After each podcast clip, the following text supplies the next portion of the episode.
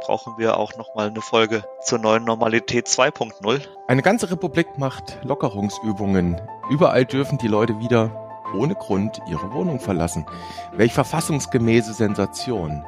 Bei vielen anderen neuen Freiheiten aber herrscht Föderalismus. Je nach Lesart auch Flickenteppich. Über diese föderale neue Normalität wollen wir heute reden und damit herzlich willkommen zum Corona-Update an diesem Freitag. Es ist der 8. Mai. Wir, das sind Martin Scherer, der Präsident der Deutschen Gesellschaft für Allgemeinmedizin und Familienmedizin, der DGAM, und Direktor des Instituts und Poliklinik für Allgemeinmedizin am UKE in Hamburg. Und ich bin Dennis Nössler, stellvertretender Chefredakteur und Nachrichtenchef der Ärztezeitung aus dem Hause Springer Medizin. Guten Morgen Hamburg, Martin Scherer.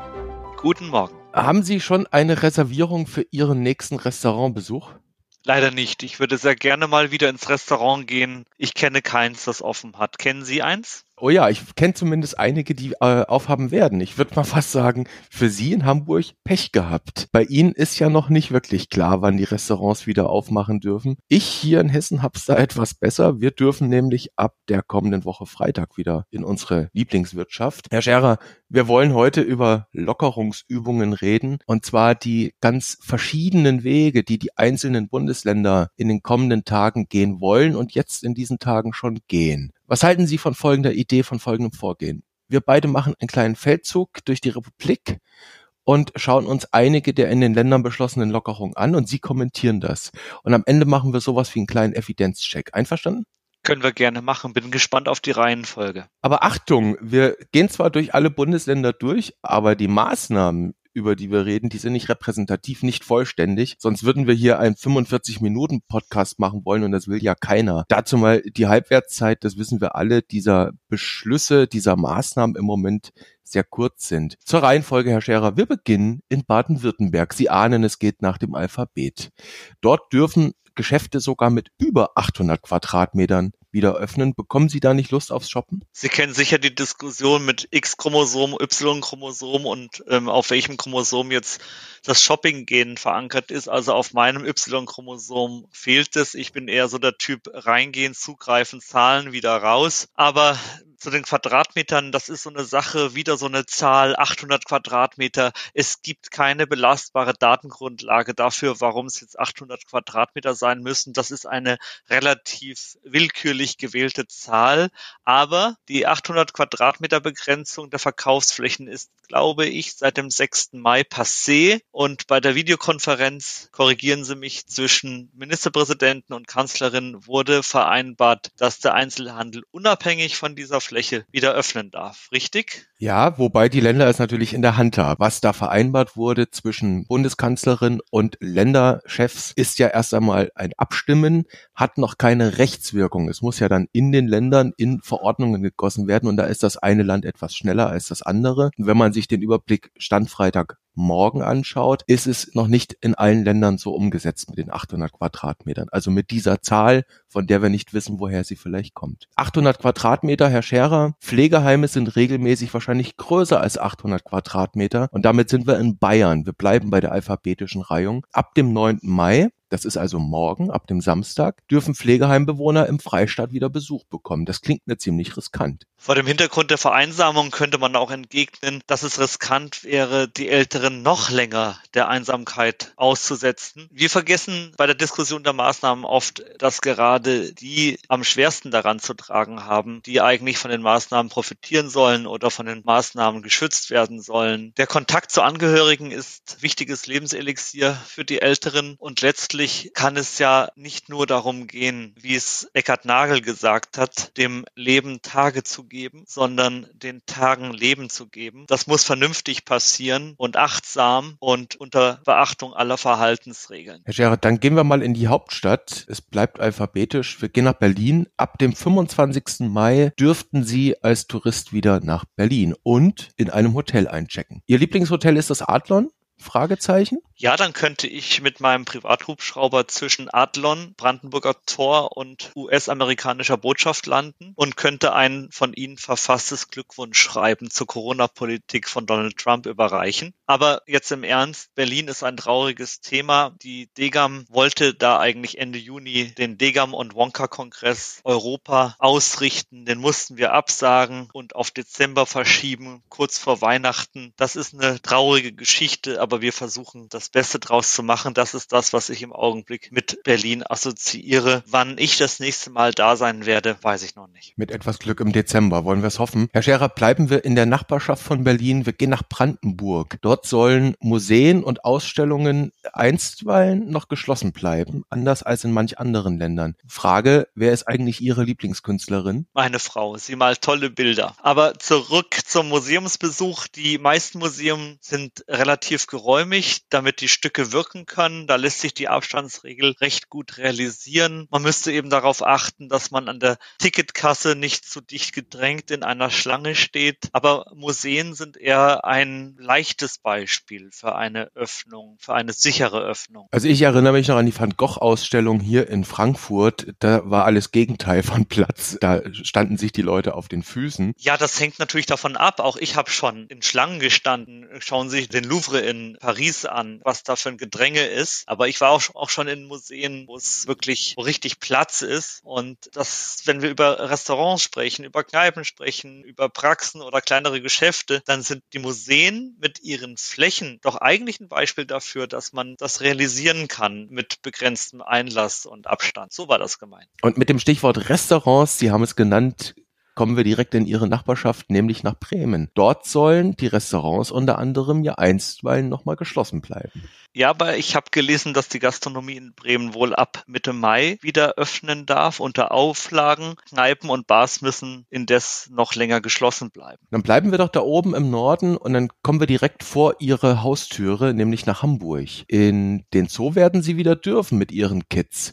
Welche Tiere mögen die denn am liebsten? Die Elefanten in Hagenbecks Tierpark, weil die mit ihren langen Rüsseln über diesen Graben greifen. Man hat da keinen Zaun, man ist nur durch einen kleinen Graben von den Elefanten getrennt und wenn man dann einen Apfel oder eine Karotte in der Hand hat, dann greifen die Elefanten mit ihren Rüsseln danach und nehmen einem das aus der Hand. Und der Zoo ist natürlich auch ein gutes Beispiel für eine relativ bedenkenlose Lockerungsmöglichkeit. Da ist alles sehr weiträumig, das ist ein riesiger Park, das allermeiste spielt sich draußen ab. Es gibt auch da Volieren und Drinnenbereiche. Da muss man natürlich schauen, dass man da sich nicht zu stark begegnet. Aber ansonsten ist das ein riesiges Gelände. Elefanten lieben Äpfel. Herr Scherer, kommen wir nach Hessen, bei mir quasi vor der Haustür. Ich sagte ja schon, hier dürfen die Restaurants ab dem kommenden Freitag wieder öffnen. Und dafür bekomme ich ab dem kommenden Freitag fünf Quadratmeter für mich alleine. Wird wahrscheinlich etwas langweilig da zu sein. Und ich darf dann meine Adresse und meine Telefonnummer in eine Liste eintragen. Orwell lässt da grüßen. Das würde ich jetzt mal nicht so negativ sehen. Sie sind eine öffentliche Person. Vielleicht will ja jemand anders mal genau auf dem Quadratmeter sitzen, wo der berühmte Dennis Nössler mal war. Also, aber ich gebe Ihnen recht, die Abstandsregel widerspricht schon ein wenig der sozialen Grundidee von Restaurantbesuchen. Da will man sich ja eigentlich begegnen und nicht aus dem Weg gehen. Kommen wir aus Hessen wieder in den Norden, auch bei Ihnen in der Nachbarschaft nach Mecklenburg-Vorpommern. Da darf wieder demonstriert werden, allerdings nur mit maximal maximal 50 Personen. Herr Scherer, eine miniaturisierte Demokratie, nicht wahr? Naja, aber diese Massendemonstrationen haben wir ja eh nicht mehr. Also erinnern Sie sich an die 80er Jahre, 1981, 300.000 Menschen im Bonner Hofgarten, friedliche Demonstrationen gegen NATO-Doppelbeschluss oder dann 200.000 Menschen in Brüssel, 400.000 Menschen in Amsterdam, dann 1982 Demonstrationen gegen den Deutschlandbesuch von Ronald Reagan, 500.000 Menschen. Also das waren ganz andere Größenordnungen. 2003 demonstrierten weltweit über 10 Millionen Menschen gegen den drohenden Irakkrieg. Also diese Massendemos sind schon länger Geschichte leider. Aber man braucht auch nicht immer diese vielen Menschen, um bei Demos was zu bewegen. Schauen sich Greta Thunberg an. Das war eine N gleich 1 Demonstration und da ist dann eine große Bewegung draus geworden. Wiederum wahr. Man könnte natürlich auch für eine bessere Kinderbetreuung demonstrieren. Dann sind wir nämlich in Niedersachsen. Dort soll die Kinderbetreuung ab dem 18. Mai, das ist dann der Montag übernächste Woche, wieder deutlich ausgeweitet werden, anders als in anderen Bundesländern. Herr Scherer, Sie waren ja nun auch einige Wochen zu Hause mit Ihren Kids. Wie geht's eigentlich Ihren Ohren?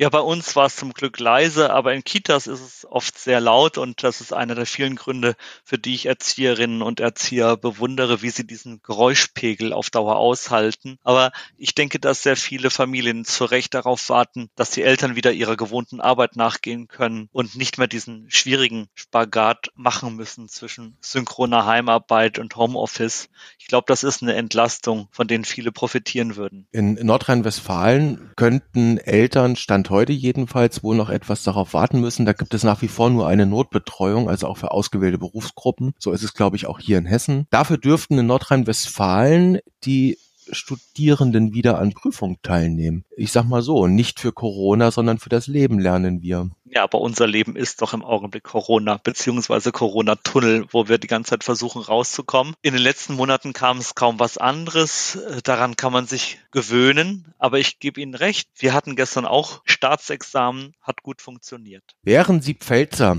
Rheinland-Pfälzer, dürften Sie übrigens nach wie vor dort Ihre Freunde noch nicht treffen. Ja, aber ich dürfte meine Angehörigen in Alten- und Pflegeheimen besuchen. Ich glaube, seit gestern dürfen Bewohner eine Stunde lang am Tag von einer Person Besuch bekommen. Immerhin etwas Gutes. Im Saarland, Herr Scherer, dürften Sie nicht auf den Sportplatz. Werden wir ob Corona nicht zu übergewichtigen, vielleicht sogar Alkoholikern? Ja, das mit dem Sportplatz, das kommt darauf an, wie man das Fußballspiel interpretiert. Man könnte ja auch Elfmeterschießen üben. Aber gegen die Homeoffice-Funde gibt es noch viele andere Maßnahmen. Meine subjektive Wahrnehmung ist, dass es viel mehr Jogger draußen gibt und Radfahrer als zuvor, aber da kann ich mich täuschen. Also Fußball ist nochmal ein Thema für sich. Aus dem äußersten Westen in den äußersten Osten der Republik nach Sachsen. Dort dürften Sie statt auf den Sportplatz ins Konzert und sogar ins Theater Vermutlich nur mit Mundschutz. Wann haben Sie eigentlich das letzte Mal den eingebildeten Angesehen? Heute Morgen. Der eingebildete Kranke von Molière.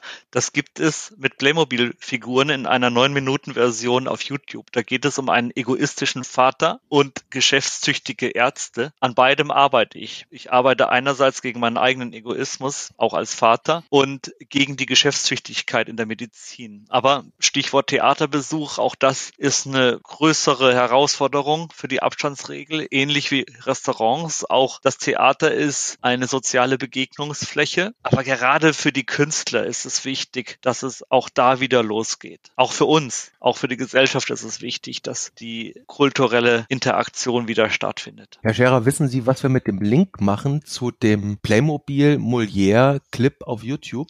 Lassen Sie mich raten. Show Notes? Ja, Sie haben vollkommen recht. Den packen wir in die Show Notes. Dann kann sich jeder den eingebildet Kranken in einer etwas anderen Interpretation anschauen. Herr Scherer, wir bleiben in, naja, nicht in Sachsen, aber wir, wir gehen mal nach Sachsen-Anhalt. Dort dürften Sie, halten Sie sich fest, alleine auf einer Parkbank sitzen. Wäre das für Sie nicht mal ein guter Grund für einen Ausflug, sagen wir, an die Unstrut? Ja, die Unstrut ist ein Nebenfluss der Saale und wasserreicher Zufluss. So viel zur Geografie. Ich glaube, das Draußensein, Parkbank, Fluss, Natur, das hat vielen in dieser Krise geholfen und hilft ihnen immer noch. Die Krise ist ja noch lange nicht vorbei. Und äh, meines Erachtens ist es das beste Rezept, auch gegen die psychosozialen Belastungen der Krise einfach rauszugehen. Dann haben wir immerhin Glück gehabt, dass diese Pandemie in den Frühling hineinging und wir die die Gelegenheit hatten, rauszugehen. Wir kommen wieder in ihre Nachbarschaft. Wir sind in Schleswig-Holstein. Und das Bundesland scheint mit sehr vielem am weitesten zu gehen. So ist jedenfalls der Anblick. Nur Demonstrationen sind dort noch nicht erlaubt. Sie dürften sich aber in der Kirche versammeln, so ganz alleine mit sich selbst. Das wäre genau nach meinem Gusto. Beim Orgelüben bin ich ohnehin allein in der Kirche. In Thüringen wiederum sind Demonstrationen erlaubt aber auch nur, jetzt kommt wieder diese magische Zahl, 50 Personen maximal. Was sie dort nicht dürften, wäre der Theaterbesuch in einem Theaterland wie Thüringen. Was hätte wohl der alte Geheimrat dazu gesagt, Herr Scherer? Ja, wir lieben Feste und große Auftritte. Auch der alte Geheimrat liebte das. Die Kultur erfüllt eine sehr wichtige Funktion bei uns und es ist wirklich dringend nötig, dass das kulturelle Leben wieder erwacht. Herr Scherer, das war jetzt ein kleiner Ritt in 16 Akten durch den Föderalismus oder wie andere sagen würden in diesen Tagen durch den Flickenteppich. Wir hatten schon in einigen anderen Episoden über wissenschaftliche Evidenz gesprochen für oder gegen das eine oder das andere. Ein Beispiel war der Mund-Nasenschutz im öffentlichen Raum oder auch Evidenz für Kontaktbeschränkungen oder dagegen. Und nun scheint jedes Bundesland ganz unterschiedliche Literaturrecherchen gemacht zu haben, oder? Ja, all diese Maßnahmen zeigen, wie wenig gesicherte Erkenntnisse es gibt, in welcher Unsicherheit wir heute tatsächlich leben. Das muss man sich immer wieder klar machen. Ich weiß, es ist nicht sehr populär, von Unsicherheit zu sprechen. Die Menschen lieben klare Botschaften versendende Experten. Aber wir hätten nicht eine solche Riesenpalette unterschiedlicher Maßnahmen in den Bundesländern, wenn es eine klare wissenschaftliche Wahrheit gäbe. Und in der Medizin ist das auch so. Die Polypragmasie, das heißt die Riesenvariation unterschiedlicher Maßnahmen und Behandlungsversuche, findet man meistens dann, wenn es wenig klare evidenzbasierte Erkenntnisse gibt.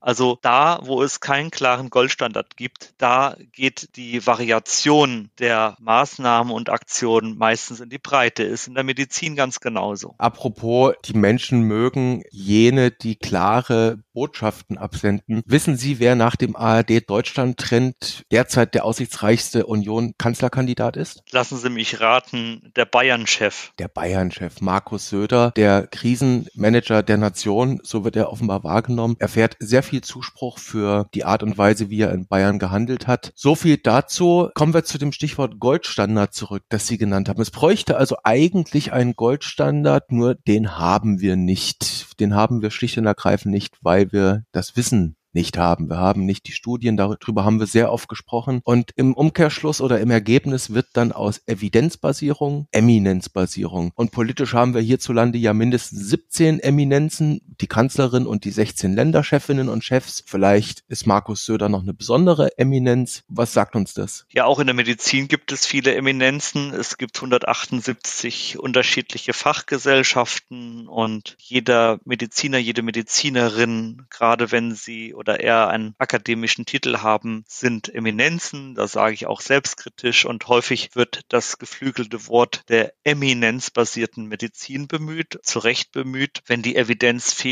wenn also aus der Literatur kein klarer Goldstandard hervorgeht, dann gibt es die Möglichkeit, wir haben schon mal über Leitlinien gesprochen, den Weg der Konsensbildung zu beschreiten. Das ist etwas, was wir in der Medizin oder in der Leitlinienentwicklung oft machen machen, wenn wir kaum Studien haben oder wenig wissenschaftliche Erkenntnisse zu einer bestimmten diagnostischen oder therapeutischen Intervention, dann setzen sich die Eminenzen oder die Experten zusammen und machen eine Konsensbildung. Und diese Konsensbildung kann informell stattfinden. Man diskutiert und einigt sich oder formell. Da gibt es verschiedene formelle Verfahren, Delphi-Prozesse oder nominale Gruppenprozesse. Ich will hier auch gar nicht so tief darin einsteigen aber die Konsensbildung, das Ausdiskutieren, auch das ist eine Form der Evidenzgenerierung. Das heißt, da wo wissenschaftliche Studien fehlen, kann ich durch Expertenkonsens eine Form der Evidenz generieren. Und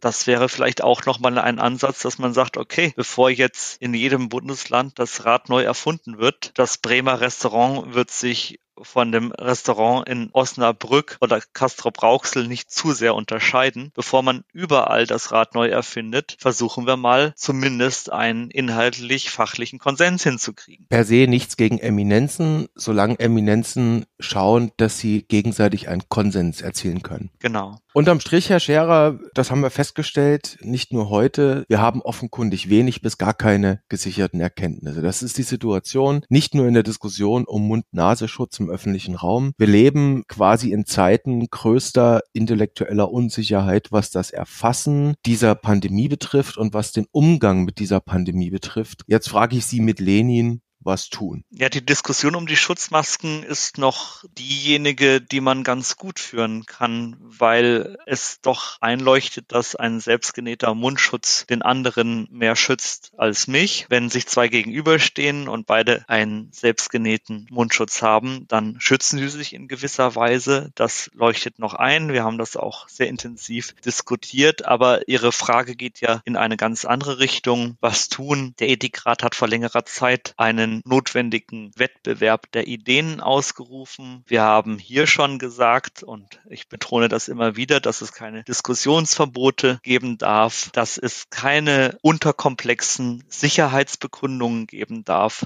dass wir eine Vielfalt der unterschiedlichen Perspektiven brauchen und am Ende dann doch den Versuch der Konsensbildung. Herr Scherer, die Konsensfindung, die gemeinsame, um die muss es gehen. Wenn es nicht gelingen kann, ganz schnell ganz gutes und ganz viel Wissen herbeizubringen, dann muss man einen Konsens finden, sagen Sie. Das nehme ich mal für mich als Take-Home-Message aus dieser Episode mit. Und Sie wissen, welche Frage an dieser Stelle folgt, nicht wahr? War es der Cliffhanger? Es war der Cliffhanger. Hätten Sie denn einen? Wir haben gar keine Evidenz dafür, dass die Hörerinnen und Hörer einen Cliffhanger wollen, aber wir machen es mal wieder. Cliffhanger bedeutet ja, dass der Film gerade an der Stelle aufhört, wo einer droht, in den Abgrund zu stürzen. Wir sind zum Glück nicht in den Abgrund gestürzt. Unsere Hoffnung ruht auf Immunität und da müssen wir mal näher drüber nachdenken. Über Immunität sollen wir nachdenken und all das, was damit zu tun hat. Herr Scherer, es war mal wieder eine Freude mit Ihnen heute zu reden an diesem Freitag. Ich wünsche Ihnen jetzt ein gutes Wochenende und ich würde mich freuen, wenn wir uns wieder hören an gleicher Stelle und auf gleicher Welle.